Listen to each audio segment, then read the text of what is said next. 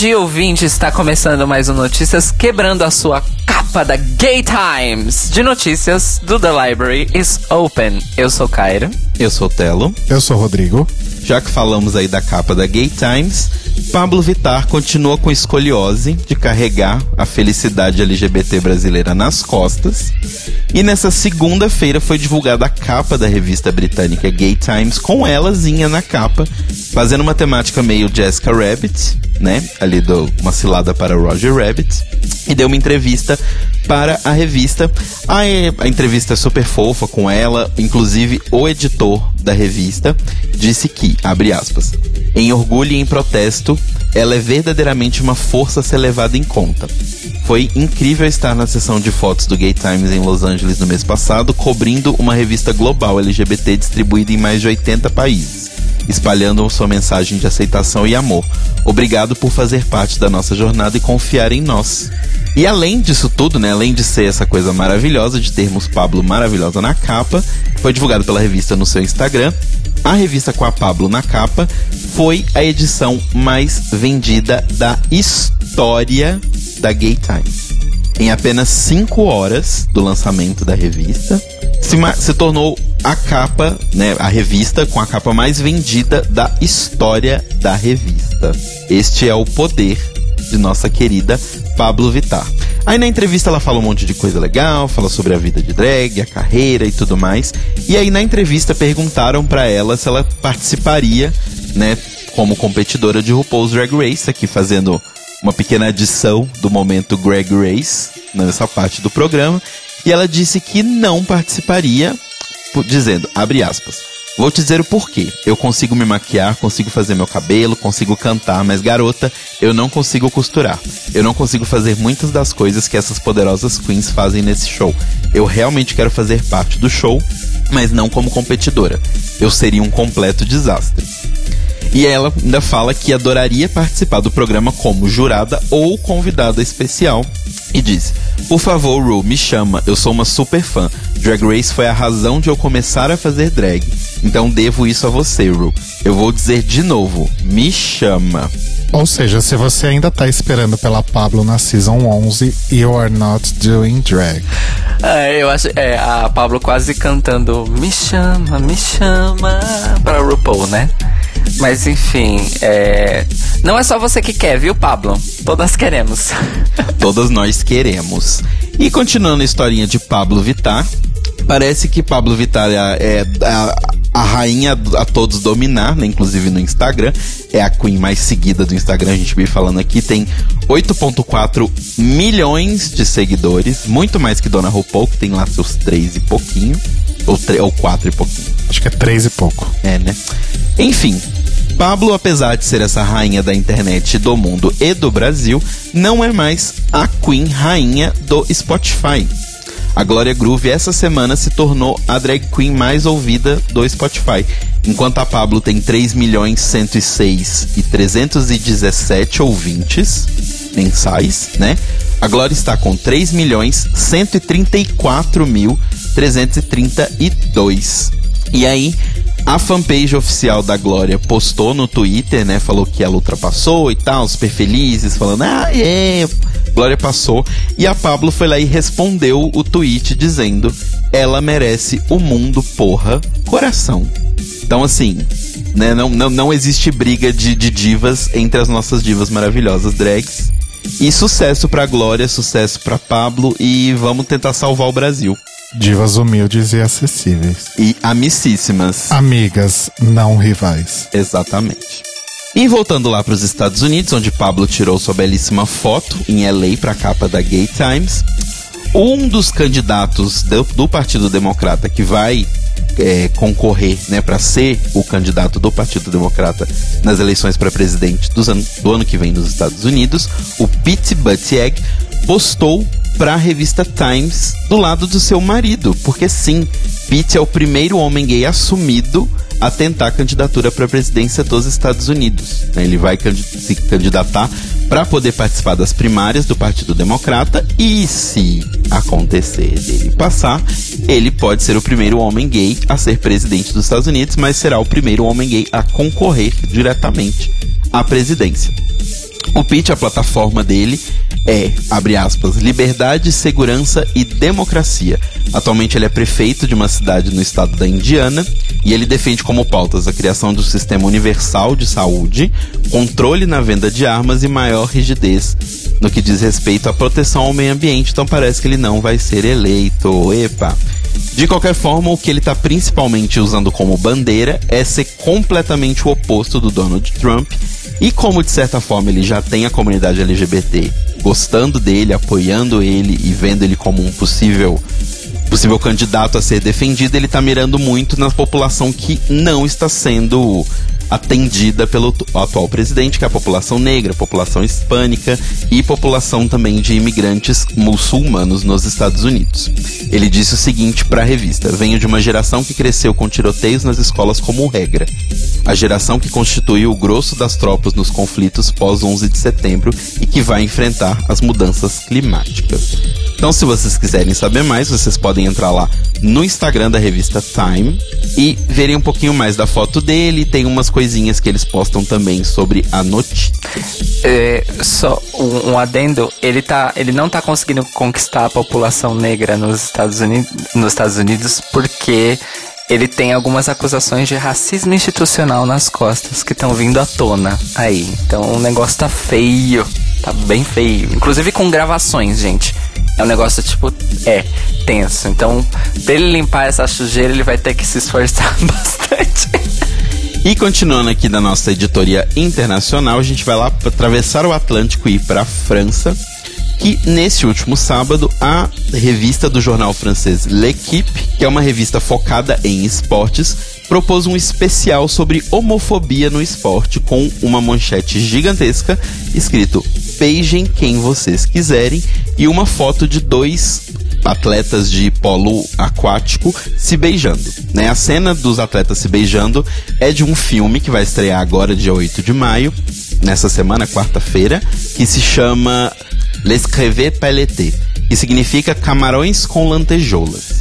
Que é um filme ficcional que conta a história de um, de um grande vencedor de natação que posta declarações homofóbicas nas suas redes sociais e, como punição, ele é condenado a treinar uma equipe de polo aquático chamada Camarões com Lantejoulas para os Jogos Gays, que é a maior competição esportiva né, de pessoas LGBT do mundo. E a, a, ideia da revista é fazer uma edição totalmente dedicada a, né, a lutar contra a homofobia no esporte. E aí eles vão para todos os lados. Inclusive, eles citam a história do jogador de vôlei brasileiro, que é o Mikael Santos, que foi ofendido por torcedores durante a semifinal da Superliga de Vôlei em 2011. Né, a revista fez uma entrevista com ele, também procuraram falar com alguns outros jogadores, principalmente de futebol, né, que a gente sabe que é onde a coisa pega mais. E eles também citam o caso do ex-capitão da seleção de rugby do país de Gales, o Gareth Thomas, que anunciou sua homossexualidade e foi alvo de diversos ataques. Então, se vocês quiserem acompanhar aí, vocês podem procurar pelas internets, porque eu acho que a revista não está disponível aqui no Brasil e, obviamente, está em francês. Mas interessante que temos pessoas preocupadas com isso, né? Num país que a gente tem que acontecem tantas merdas, principalmente por causa de esportes, a gente vem conversando um pouquinho, a gente já até já que esquentou uma certa pauta sobre isso para falar no futuro. Então saibam disso que existem pessoas preocupadas. E uma última notinha falando sobre esportes é que começou nesse último domingo, agora dia 5 de maio, a Superliga Gay de Voleibol do Rio Grande do Sul. Vai ser organizado e patrocinado pela rede do Sesc e vai ter a participação de nove times, todos vão jogar em Porto Alegre. As equipes são maravilhosas, então eu preciso que a gente fale todos os nomes. Que é Avalon, Fireballs, o Pampa Cats, que tem um time de futebol gay também, agora vai entrar com o voleibol. Maragatos e Magia, e todos esses são de Porto Alegre. Aí de Canoas tem o Batel Force, de Novo Hamburgo tem os Thunders, dos vales do Caí e Taquari tem as Divas do Vale, e de Caxias do Sul tem o time das POCs. Então, o evento, né, o, o, campeonato vai acontecer durante todo o ano de 2019 em quatro etapas, todas elas no Sesc Navegantes em Porto Alegre. Então, se você estiver interessado, procure as datas e veja se você pode apoiar a competição para poder mostrar para as pessoas que as viadas também sabem praticar esporte, não é verdade? Pois é, além de esportes, LGBTs no Brasil também movimentam dinheiro com turismo, olha só. Não é incrível? Olha só. Não é uma coisa inacreditável? Vocês não estão chocadas de saber disso? Não sabia, menina. Eu achava que o pessoal que ia na parada LGBT aqui em São Paulo, por exemplo, era só daqui da cidade. Pra você ver, né? Que coisa. Começando então o Manicômio Brasil de hoje, dando continuidade ao. Uh, como é que eu vou chamar uma declaração de Bolsonaro não seja uma grande burrice, absurdo, babaquice, etc e tal.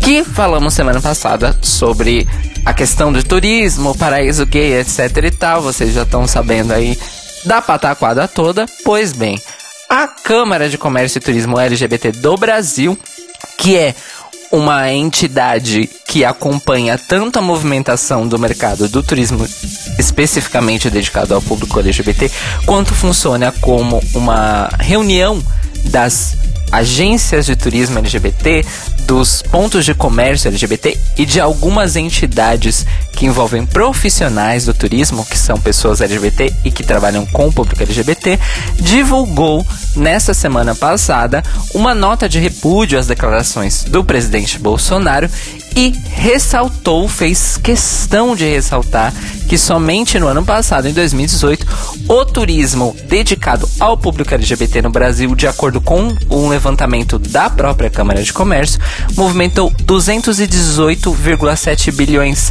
de dólares no nosso país. O que atualmente dá tipo o PIB do Brasil, né?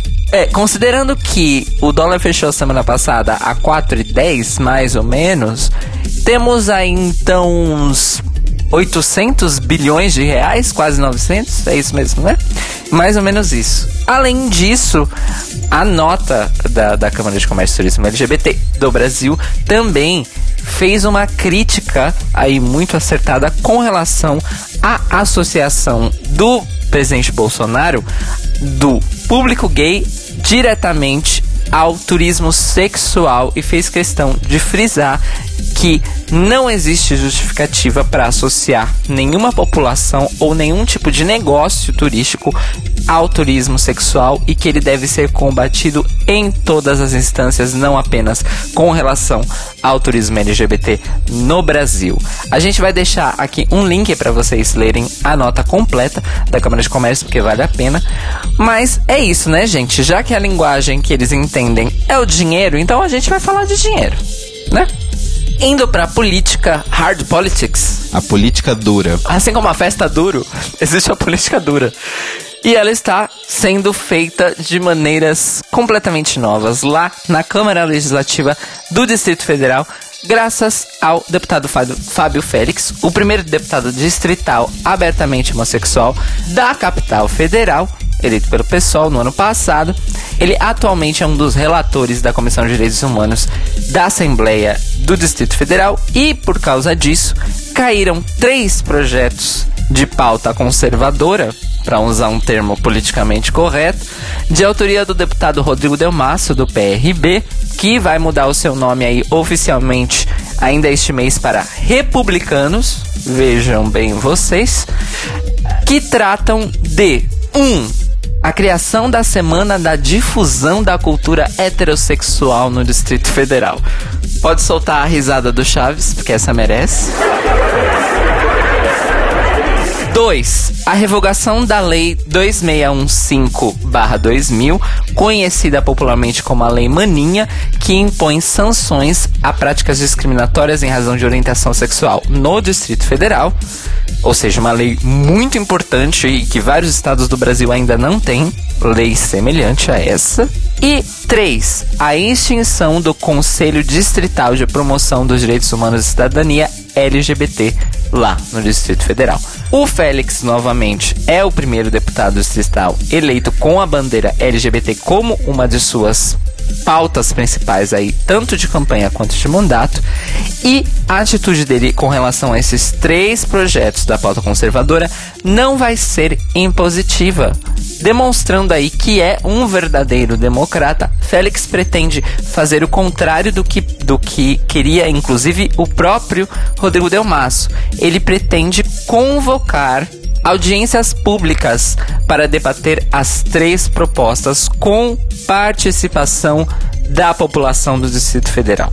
E a partir daí tomar uma decisão com relação se ele vai é, dar o aval da, dessa comissão né, de direitos humanos da Câmara Legislativa para recomendar ou não a aprovação de algumas ou de todas ou de nenhuma dessas três pautas. O Rodrigo Delmasso não ficou feliz não é? Com ao saber que estaria sob a apreciação justamente do deputado gay da sua legislatura, e ele disse que Abre aspas. Como cristão, aprendi a respeitar todas as pessoas, até porque não sou juiz do comportamento sexual de ninguém. Cada ser humano pode fazer do seu corpo aquilo que bem entender. Nesse sentido, aprendi a respeitar os homossexuais e as lésbicas. Porém, não posso concordar com a apologia ao homossexualismo. Fecha aspas. Quer dizer, ô hétero. Eu amo quando as pessoas falam homossexualismo. Amo, eu amo também quando elas falam eu respeito todo mundo. Porém, ou seja, não respeita. É.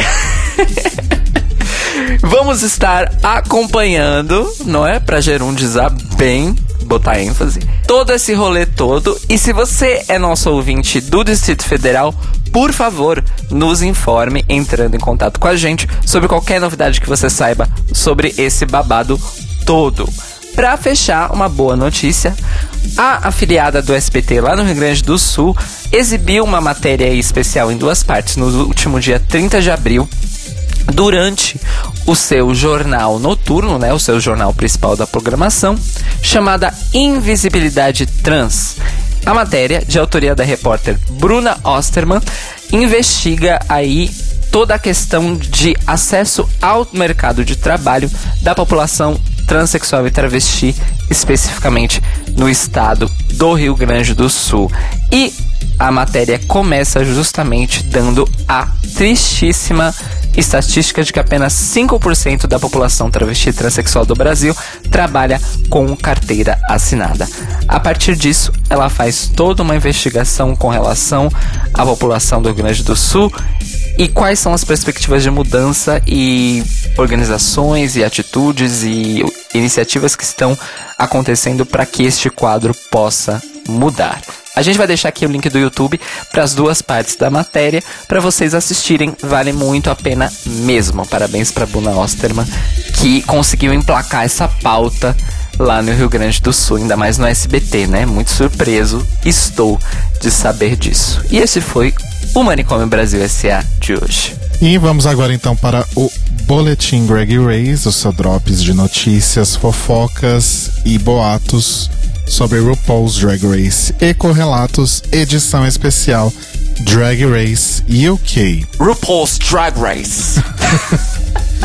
Pois bem, nas últimas semanas a gente tem falado aí pequenos Rodrigo Titbits. tidbits de novidades sobre Drag Race UK, alguns boatinhos também. E nessa semana passada, o Huffington Post UK, que nos levou a crer que na Inglaterra todo jornal é um tabloide em potencial, fez aí um sumário de tudo que já se sabe de tudo que se especula sobre o RuPaul's Drag Race UK e eu achei legal trazer aqui esse resuminho pra gente já ir se preparando para o que vem por aí.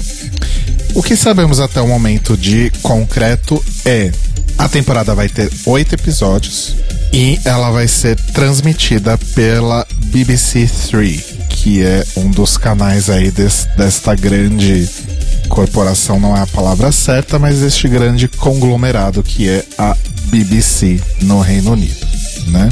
Uh, não existe ainda uma data de estreia confirmada. Especulamos aqui que seja por volta aí de setembro, outubro. Porém, parece que as gravações já se concluíram e teriam começado no início de março, quando a RuPaul começou a dar pinta lá em Londres, sendo vista pelos fãs na rua. Eu nem sabia que a RuPaul andava na rua, né? Mas é porque ela não tava, ela não tava andando em LA, ela não tava andando na América, ela tava andando em London. Tava fazendo uma tour, né? Não é na América, esse continente colonizado. Ela ficou com inveja de você, Rodrigo. Ela resolveu dar pinta nas ruas de Londres. London. E sendo paga pra isso, né? Melhor parte. Além disso, em abril ela apareceu em fotos com a Michelle Obama e a Adele no O2, né? Que é a, a grande arena aí de shows lá de Londres. Outra coisa que nós já sabemos que é fato confirmado é que RuPaul será a host de Drag Race UK, assim como ela é de RuPaul's Drag Race edição normal americana. E sabemos também que a jurada principal será também Michelle Visage, que já tem aí uma longa história de muito amor e paixão por Londres e pelo Reino Unido de uma forma geral, né? Juntando-se a elas, na, no mesmo esquema de Carlson Presley e Ross Matthews, quer dizer, numas, né? Porque acho que o Carlson foi despedido e ninguém lembrou de, de avisar.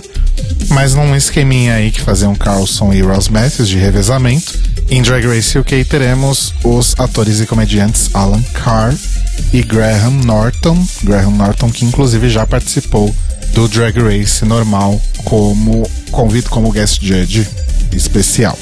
Falando em guest judges, aí a gente já vai para um terreno um pouco mais sombrio, porque muito disso pode ser mero boato também. Mas entre guest judges teríamos a Cheryl, que é a cantora aí que foi. Acho que ela era jurada da American Idol, eu falei semana passada, já esqueci. E ela era fazia parte do, do Girls Aloud, né? Que é uma, Ah, das, sim. uma das grandes girl groups do Reino Unido aí dos anos 2000. Cheryl Crow? Cheryl Cole. Cole. Isso. E agora ela é só Cheryl. Girls Aloud que merecem ser destacadas como as únicas sucessoras decentes das Spice Girls. Olha, eu As costumo... únicas que deram certo, né? Eu gosto muito das Sugar Babies também. Eu gosto muito das The Saturdays, mas elas são umas fodidas, eu sei. Apesar que eu não tenho certeza agora se Sugar Babies é inglesa ou americana. Não me lembro e não vem ao caso. Ninguém liga pra elas e ninguém se importa. Aí a gente teria também nesses boatos a Lorraine Kelly, que é uma jornalista escocesa. É, a Jerry Horner, também conhecida como Jerry Halliwell, das Spice Girls. A Emma Bunton, das Spice Girls também. E essa semana aí surgiu a, a história de que o Alan Carr teria dado um fora numa entrevista pra, pra rádio e ele tentou consertar no Twitter e ficou pior ainda. Em que ele teria dito que o comediante Sir Paul O'Grady também está entre os guest judges. O Paul O'Grady, ele é muito conhecido principalmente na cena gay londrina, porque nos anos 90 ele tinha uma personagem drag queen, que era a Lily Savage. Então, pra gente talvez não, não tenha assim tanta é, relevância, mas pra audiência lá do Reino Unido com certeza vai ser, sei lá, como se a gente tivesse Jorge Lafon no Drag Race Brasil, porém ele está morto. É, não consegui pensar num outro tão icônico quanto o Jorge Lafon. Ah, eu acho que em questão de drag, Brasil, é a Elke, mas aí a gente já combinou que a Elke seria a apresentadora. Mas o que também está morta. Não, eu tô falando num panteão que a gente queria. Basicamente, todos os grandes ícones LGBTs brasileiros estão mortos, é isso? A gente chegou a essa conclusão agora? Alguém lembra de outro? Eu só tô lembrando desses Maria dois. Bethânia. Gal Costa. Bom, continuando aqui. É, sobre as queens, né? Serão 10 queens competindo. Até o momento, todas as identidades estão aí guardadíssimas, as sete chaves, mas obviamente tem nomes aí sendo ventilados sobre aquele mesmo rolê que a gente tem em, em Drag Race comum, né? US. Então, boa, vamos começar a chamar de Drag Race US. É, então, por exemplo, show cancelado, ausência em social media, etc, etc. Entre essas queens, a, provavelmente a mais famosa delas é a Divina de Campo, que ela ficou muito famosa por causa da, da audição dela pro, pro, do teste dela pro The Voice de 2016 e para um especial da BBC One All Together Now. Além dela, nós temos a Bega Chips. Bega Chips é um nome quase tão incrível quanto o Abacaxir, né? Sim. Uh, temos a Cheryl Hole, que é uma impersonator da Cheryl Cole, que seria guest judge. E que agora é conhecida como só Cheryl. Cheryl. E a Cheryl Hole faz parte de um grupo tributo às Girls Aloud chamado Girls Aloud. Ok. Temos também a Blue Hydrangea de Belfast. Essa é maravilhosa. Procurem as fotos depois. The Vivian. Não é The Vixen, é The Vivian, que é de Liverpool, terra dos Beatles. A Sun Ting Wong, que é de Londres, mas pelo nome nota-se aí uma, uma influência oriental.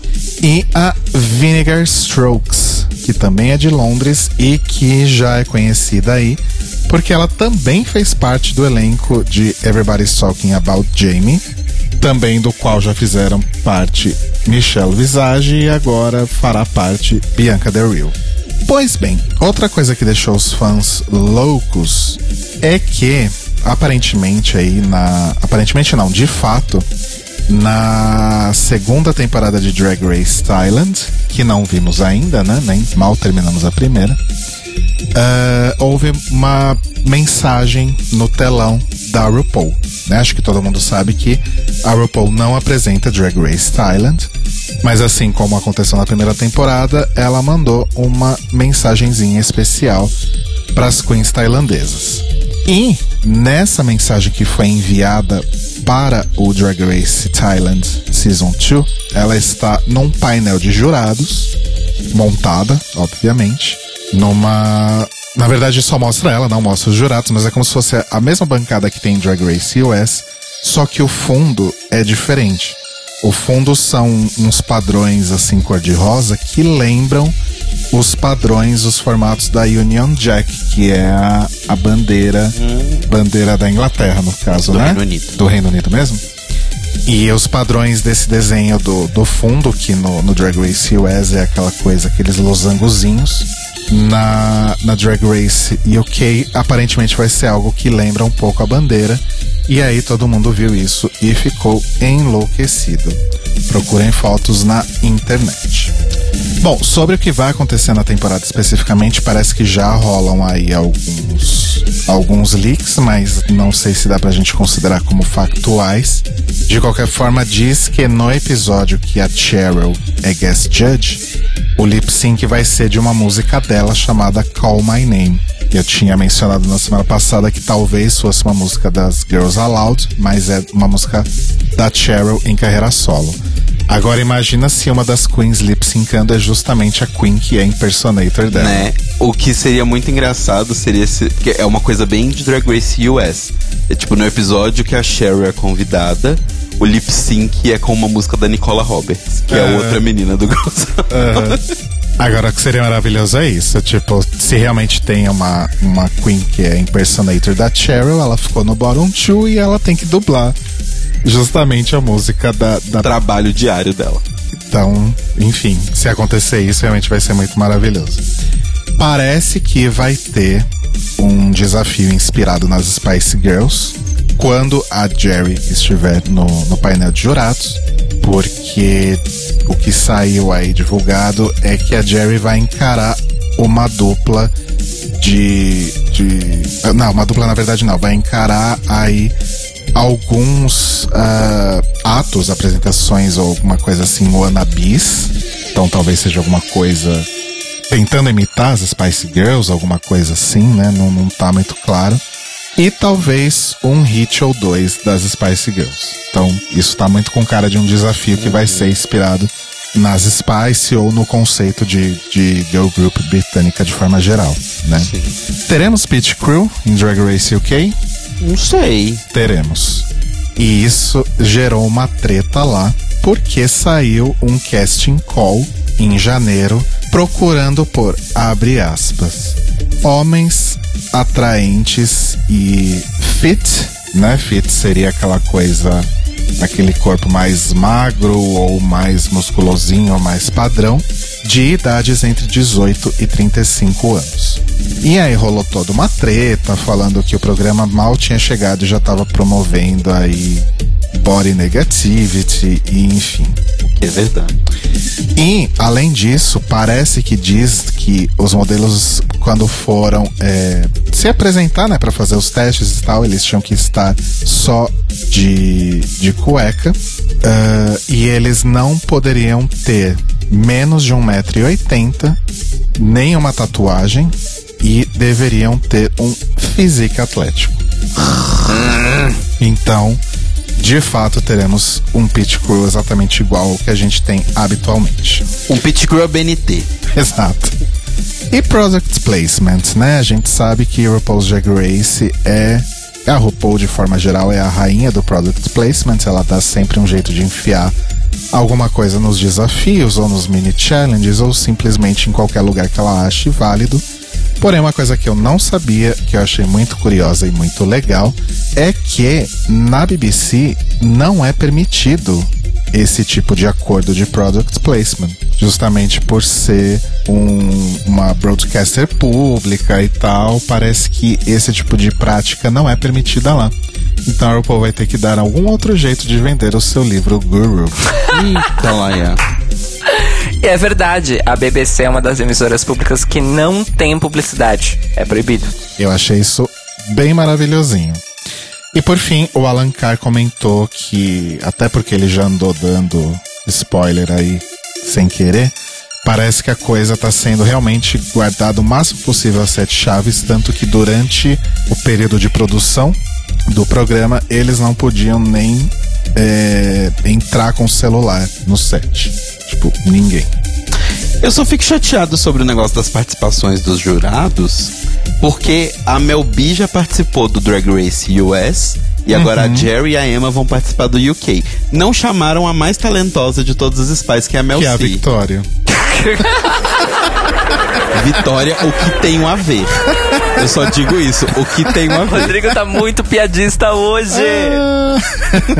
e foi isso, gente. Só pra sair um pouco do, do Reino Unido, eu quero terminar o, o, o Greg Race dessa semana contando que depois da saída da Absolute Vodka do hall de patrocinadores de RuPaul's Drag Race, depois de cinco bem-sucedidas temporadas, a gente tendo que ver a cara de peido do Jeffrey Moran, né? Pelo menos uma vez por temporada. Depois de todo esse tempo da saída da Absolute, e que eu me recorde sem nenhum outro pa- patrocinador que se relacionasse a bebidas alcoólicas ou Nenhum algo outro. semelhante, agora uma nova marca de vodka está patrocinando o RuPaul's Drag Race, que é a Smirnoff. Com direito, inclusive, a propaganda com a Alissa Edwards. A propaganda é maravilhosa, inclusive. Sim. Então, estamos de volta aí aos bons tempos de tomar uma vodquinha enquanto assistimos Drag Race. Pelo menos o Smirnoff é um pouco mais acessível. Exato, que eu ia falar um pouco mais dentro né? do nosso bolso do que Absolute. E, gente, eu vou deixar dois links bem legais na descrição do episódio.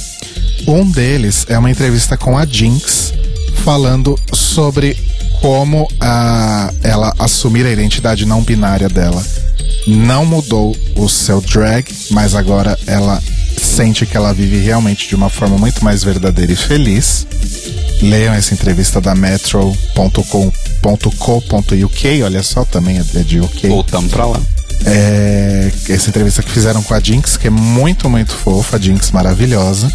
E eu vou deixar também um link do e Online, onde eles fizeram aí uma coletânea de looks de Drag Race que poderiam, de drags da RuPaul, na verdade, não necessariamente que apareceram em Drag Race, que poderiam ser usados no Met Gala 2019. Então tem lá Naomi Smalls, Aquaria, Alissa, Pearl, Detox, Asia, Sasha Velour, Bob the Drag Queen, Violet Chachki, Kimchi, Acid Betty, vários looks maravilhosos que elas já publicaram em seus Instagrams e que poderiam um dia virar looks de um Met Gala. E esse então foi o Greg Race praticamente 75% com o sotaque britânico de hoje. O Notícias Quebrando hoje teve informações do Observatório G, do Globo Esporte, do portal Popline, do jornal Extra, da revista Fórum, do Correio Brasiliense, do Huffington Post UK, do Pink News, do E-Online e do Metro UK. Posso começar as indicações hoje? Pode. Bom, eu ainda tô naquela vibe Game of Thrones, né? Estamos aí na metade da temporada. É, quando este episódio for ao ar, já teremos visto o episódio 4, mas enquanto está sendo gravado, ainda não. A indicação que eu queria deixar é a cobertura especial que o Covil Geek está fazendo da temporada de Game of Thrones. O Covil Geek é um dos podcasts dentro do Leitor Cabuloso, é pilotado aí pelo Sr. Basso, que também faz o Covil de Livros, e conta com a Domenica Mendes, do Perdidos na Estante. Os dois aí responsáveis pela campanha O Podcast é Delas. Domenica, inclusive, já esteve aqui algumas vezes. É, conta também com a Letícia Dacker, do Pistolando. Letícia maravilhosa, já falei no Twitter que eu quero ser amigo dela e também do Oliver Pérez. E aí eles comentam os episódios dessa temporada de Game of Thrones. E digamos que eu concordo com muitas coisas, discordo de outras, e aí eu vou, vou lá e comento e falo com o Baço. Não, eu acho que isso não tem nada a ver. E aí a gente fica trocando tweets, então. Que é o que os ouvintes de todos os podcasts deveriam fazer, na é verdade? Ah, eu também não vou ficar cobrando que as pessoas façam isso, mas que seria legal, seria. Não, o que eu digo é, se você discorda, se você tem uma opinião diferente, sempre comente, é bom saber opiniões diferentes. Sim. Mas enfim, tá muito legal a cobertura deles, eu tô gostando bastante. Eles fizeram um episódio pré também, temporada, né? Pra, pra relembrar de tudo.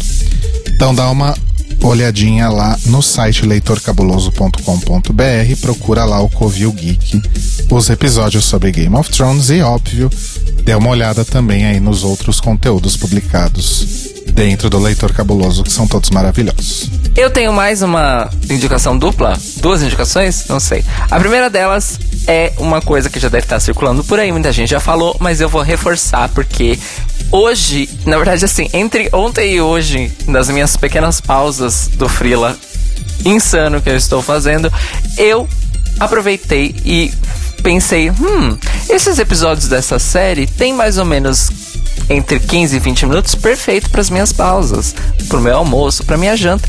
E eu assisti Bonding, conhecida no Brasil aqui como Amizade Dolorida, aquela série do Netflix, num esquema parecido de Special, né? São poucos episódios, sete, sete episódios aí de 15 a 20 minutos, que fala sobre uh, dois melhores amigos, uma dominatrix e o seu assistente, e suas aventuras em suas vidas pessoais e nas vidas de seus clientes. Vou resumir desse jeito, que é para vocês assistirem, mas acontecem várias outras coisas além disso. É uma delícia de série. Simples até, uma série até bem simples, mas é muito bem escrita, muito bem atuada. Os personagens são todos absolutamente adoráveis e, enfim, maravilhosa esta série, espero que continue. E a segunda indicação é a indicação de um canal do YouTube para você, querido ouvinte, que é uma doida de línguas como eu eu gostaria de indicar um canal do YouTube chamado Lang Focus. Lang de language, focus de foco. É feito pelo Paul, que é também um entusiasta e, e, estudioso de línguas, em que ele fala desde coisas do tipo: ah, quais são as similaridades entre português e o espanhol, até a história da língua catalã, passando por aspectos linguísticos que diferenciam os não sei tantos idiomas da Índia, ou seja, tem vídeos para todos os gostos, nenhum vídeo tem mais do que 20 minutos e são todos extremamente didáticos e muito interessantes. Ele realmente se dedica na pesquisa, realmente se dedica na produção dos vídeos que são financiados aí pelos seus patrons do Patreon. Então, Lang Focus, ele também tem as redes sociais para vocês acompanharem, mas eu recomendo muito para quem é doida das línguas aí como eu ou tá interessado em saber às vezes sobre determinadas línguas. Ele tem vários vídeos separados por diversos temas aí dentro da árvore linguística. É absolutamente incrível, estou apaixonado e indico muito para vocês. Lang Focus. O meu, o meu, minha indicação, eu não queria ser óbvio, mas infelizmente eu vou ter que ser óbvio. E eu vou indicar o uh, Vingadores Endgame Ultimatum. Eu ainda não sei qual é o nome oficial, porque foram vários nomes que soltaram, mas enfim, é o último filme de toda a campanha de 10 anos aí da Marvel no cinema.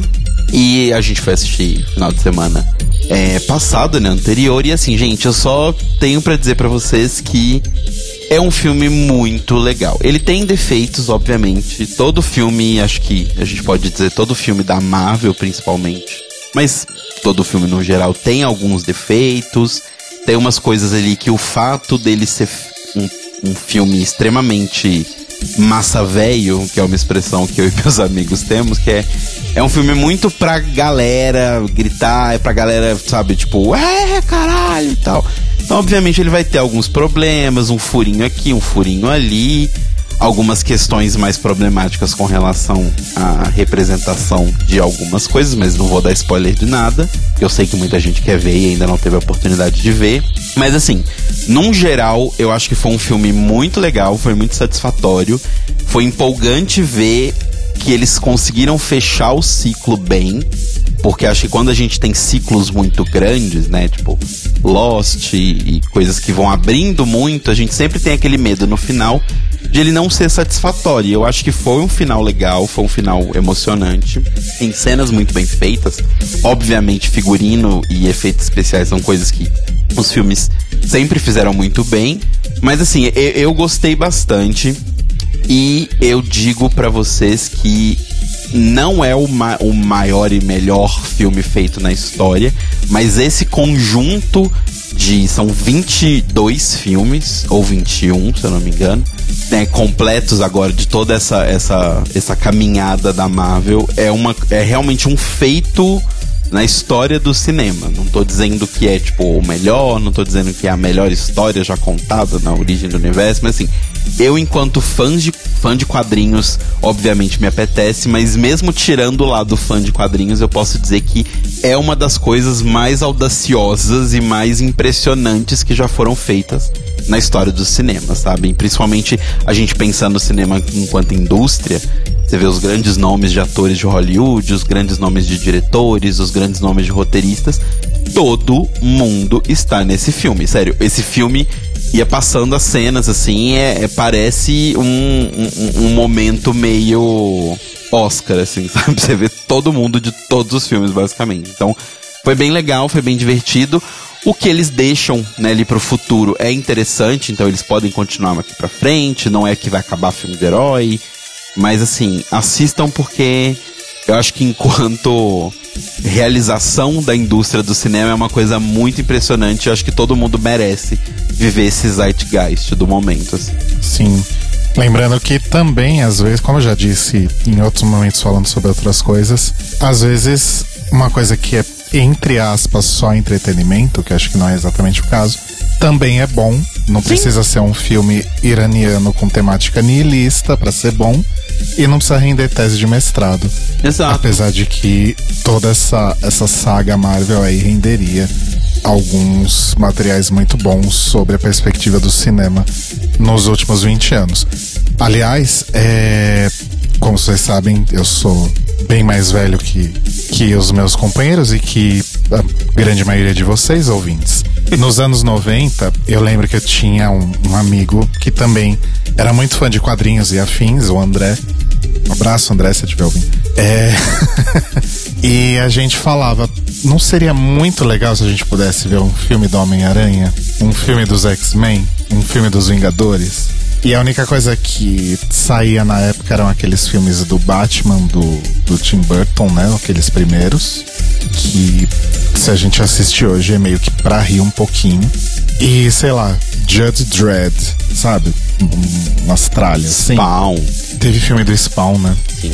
Então, assim, para quem viveu naquela época, para quem consumia quadrinhos, é, é muito realização de sonho Total. poder ver essas coisas. Até para mim, que já, já lia mais ali no final dos 90 e, e 2000, assim. Inclusive, beijo também pros meus amigos, meus melhores amigos, companheiros de quadrinhos, do Luke e o Pete. Beijo para vocês, meus queridos. Inclusive, nossos padrinhos de casamento.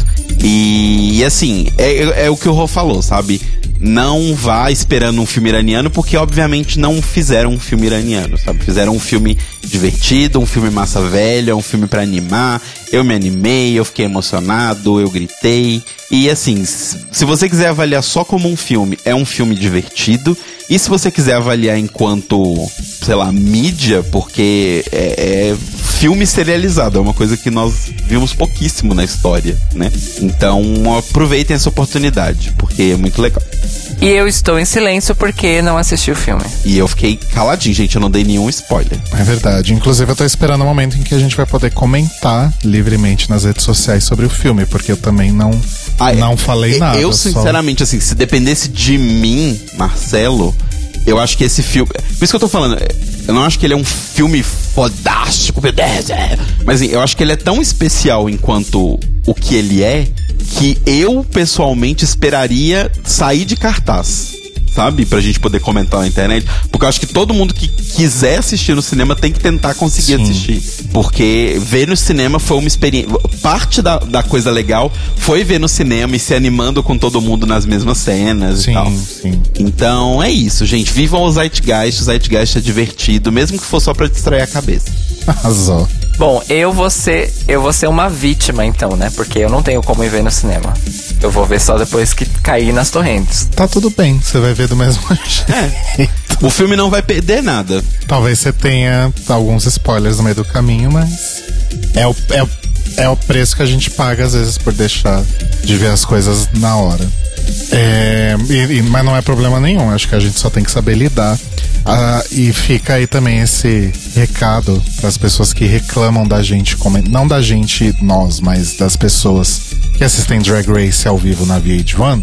A gente vai comentar no Twitter, sim, tá passando ao vivo. O Instagram de RuPaul's Drag Race posta GIFs em tempo real do que tá acontecendo no episódio. Também. O perfil da World of Wonder também, duvido que você não o siga. Então, assim, ao invés de reclamar e estragar a diversão das pessoas, fica umas horinhas fora do Twitter, já que você não, não pode ou não quer ver o episódio ao vivo. Eu falei só, só, só pra, pra dizer mesmo. Eu, depois que a gente começou a fazer podcast sobre Drag Race, a minha relação com spoilers mudou completamente. Sim. E assim, gente, desculpa, mas tá passando o jogo Palmeiras e Corinthians. As pessoas não vão deixar de soltar foguete porque você não tá na frente da televisão. Isso uhum. é muito verdade. O spoiler vai acontecer e aprenda a superá-lo. Exato. Acho que filme é uma coisa diferente, porque não é um evento ao vivo onde todas as pessoas estão vendo. Enfim, é. mas de qualquer não, é forma. É completamente diferente, porque aquela coisa, Drag Race está passando naquele horário apenas às nove da noite, às oito, nove da noite nos Estados Unidos, que é dez aqui pra gente. E, e é aquela transmissão, enfim. O filme no cinema você pode ir na hora que você quiser, no dia que você quiser, e na sessão em que você conseguir comprar o ingresso, que eu acho que é um dos grandes problemas das pessoas que não conseguiram ver Vingadores ainda, é, é porque não tem, tem que comprar ingresso com uma antecedência e tal. Ou porque tá caríssimo o cinema, porque, Ou porque dá tá os olhos caríssimo o cinema, é verdade. Tá e... caríssimo. Mas enfim, é isso que eu queria aproveitar esse link, do, esse gancho do Cairo para dar essa comida de rabo nas pessoas que ainda reclamam. Mesma coisa Game of Thrones, enfim, qualquer coisa que está sendo transmitida na TV naquele horário que você tem a, a, a opção de ver ou não e de adquirir um recurso para ver ou não. Tem gente que assinou HBO Go para ver Game of Thrones, tem gente que cata aqueles links daqueles sites tipo TV online e assiste do mesmo jeito e tá tudo bem. Ou tem gente que sai do Twitter nesse momento ou bloqueia as palavras naquele momento, baixa lindíssima quando acorda de manhã, toma um café, como diz o Caio, desjejua assistindo a sua série. Nem no. E vai trabalhar. Linda na segunda. Nem no outro dia de manhã, né? Porque já cai no torrent muito rápido. Não, sim, mas que eu digo, nossa amiga querida, amiga pessoal, Marco Aurélio Magoga, ele não consegue assistir Drag Race à noite, porque ele trabalha muito cedo e tal. Uhum. Ele vai dormir de boa, acorda de manhã, baixa o episódio, assiste enquanto toma café e vai embora viver a vida dele. E é isso, gente. o Notícias Quebrando está disponível toda segunda de manhã, logo nas primeiras horas. Você já pode ouvir aí no, no seu agregador de podcasts preferido, ou então pelo Spotify, pelo iTunes, pelo Mixcloud pelo nosso site thelibrariesopen.com.br ou você pode ouvir a transmissão na Rádio Sens às 8 da manhã, sem reclamar que tomou spoiler. Em sensecast.org. E se você quiser reclamar de algum spoiler que o Rodrigo deu, ou se você quiser discutir, discordar de alguma coisa que eu falei, você pode mandar um e-mail para contato@thelibrariesopen.com.br ou então entrar no nosso site thelibrariesopen.com.br e deixar o seu comentário no post deste episódio. Sem querer me estender, mas já estendendo, é só bom deixar claro também a diferença de spoiler do episódio que está passando agora nesse exato momento e as pessoas estão comentando no Twitter e spoiler do tipo, ai, fiquei sabendo que fulana vai estar no top 4. São dois tipos de spoilers Exato. diferentes. Né? Exatamente. Né? Nas redes sociais. Ai, você não tinha falado disso. Nós somos o Tlio Podcast, T-L-I-O Podcast. E você pode seguir a gente também no nosso grupo lá no Facebook, que é a biblioteca. É só pedir que a gente aceita você lá. E nós nos ouvimos e nos falamos novamente às 21 horas ao vivo na Rádio Sense em sensecast.org para comentar mais um episódio da Corrida das Drags da Rupola. No caso, quando você está escutando o nosso episódio ao vivo, você pode falar sobre ele nas redes. Mas é melhor ainda quando você vem conversar com a gente no chat da Sense em sensecast.org ou sensecast.org barra papo. Então esteja aqui conosco para comentar essa temporada que finalmente entrou na sua reta final. Finalmente, depois de cinco anos, agora vai. Agora vai. Então beijos. Beijos, Maurício. Beijo. Até daqui a pouco. Falando em spoiler, vou dar o spoiler da convidada de hoje. É a